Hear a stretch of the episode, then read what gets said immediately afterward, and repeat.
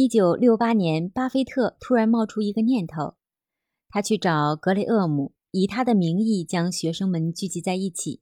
很快，巴菲特邀请到了同窗好友以及一些非格雷厄姆信徒的人，比如好友查理芒格。巴菲特在诚邀信中强调，大家谈话的内容不要晚于格雷厄姆在一九三四年出版的证券分析。他担心有人抢了老师的风头，因为格雷厄姆的学生中不犯有演说家。巴菲特呢，不想让别人借此机会来展示他们近些年来的经验和研究成果。他只想以格雷厄姆为中心，用他自己的话说：“格雷厄姆才是蜜蜂，而我们都是花朵。”其实，巴菲特真正担心的不是同窗，而是查理芒格。因为芒格一向觉得格雷厄姆的思想陈旧且愚蠢，质疑巴菲特对老师的崇拜程度。芒格认为，对一个业绩差的企业出低价，不如给一个势头正盛的好企业出合理价。烂摊子接在手里并不划算的。巴菲特明白格雷厄姆想要表达的意思，他也承认自己是格雷厄姆式的低价股的猎手。不过，他还是把低价格、高价值的股票当作首选投资目标，因为这样更安全。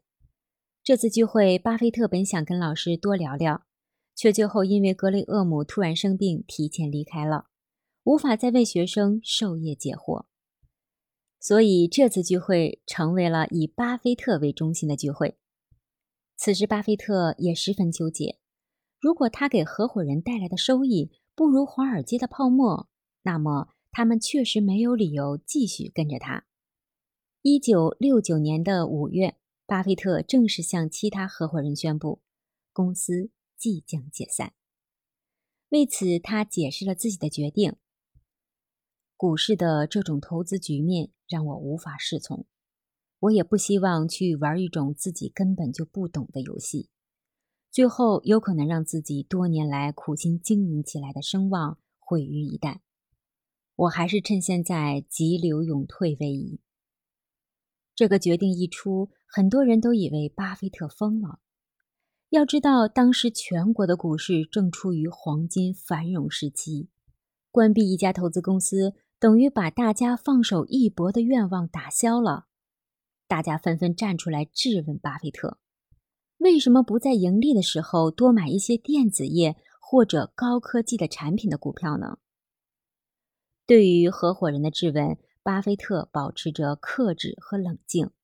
他回答说：“我相信自己对于集成电路和半导体的了解程度，并不比对某些动物交配习惯了解的深。作为一名投资的决策者，如果不了解某种项目，还是不要进入这场交易。”大家一定要明白，我从来不从事卖空的活动。将大公司关闭，不是因为我失去了评估的能力，而是因为市场上已经没有便宜的股票了。这令我找不到任何值得投资的目标。正当大家认真理解巴菲特这番话深意的时候，巴菲特又劝告大家保持冷静头脑，不要盲目投资。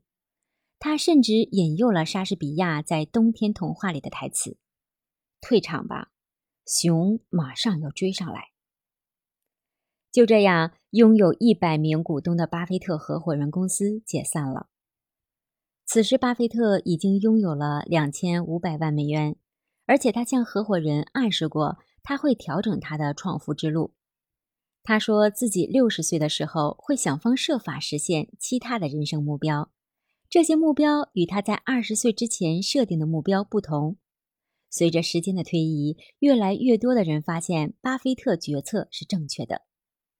在当年的五月间，道琼斯指数长期徘徊在一千点的高位。然而呢，进入六月之后，狂跌到九百点以下，很多被高估的个股原形毕露。在合伙人公司清算财务时，只有两项投资没有清算，一个是多元零售公司，另一个是。帕克希尔哈撒韦，这意味着每个合伙人都能选择持有这两家公司的股票或者套现退出。巴菲特则将这两家股票全部留下，他认为这两家公司发展前景会很好。巴菲特建议其他合伙人保留伯克希尔哈萨韦的股票，但是因为他对纺织业呢不是很懂，所以有些合伙人没有相信他的分析。一部分人将自己持有的股票卖给了巴菲特。一名合伙人慷慨地表示：“任何人只要长着脑子，就会听巴菲特的建议。”在群魔乱舞的股市泡沫之中，巴菲特正是凭着自己的冷静、睿智的大脑，看清了繁荣背后的现象，躲过了这一次金融危机。好了，朋友们，巴菲特式的独特性防御型投资，今天全部更新完毕了。下期将会为大家更新成为股市变化风向标的巴菲特。我们下期见。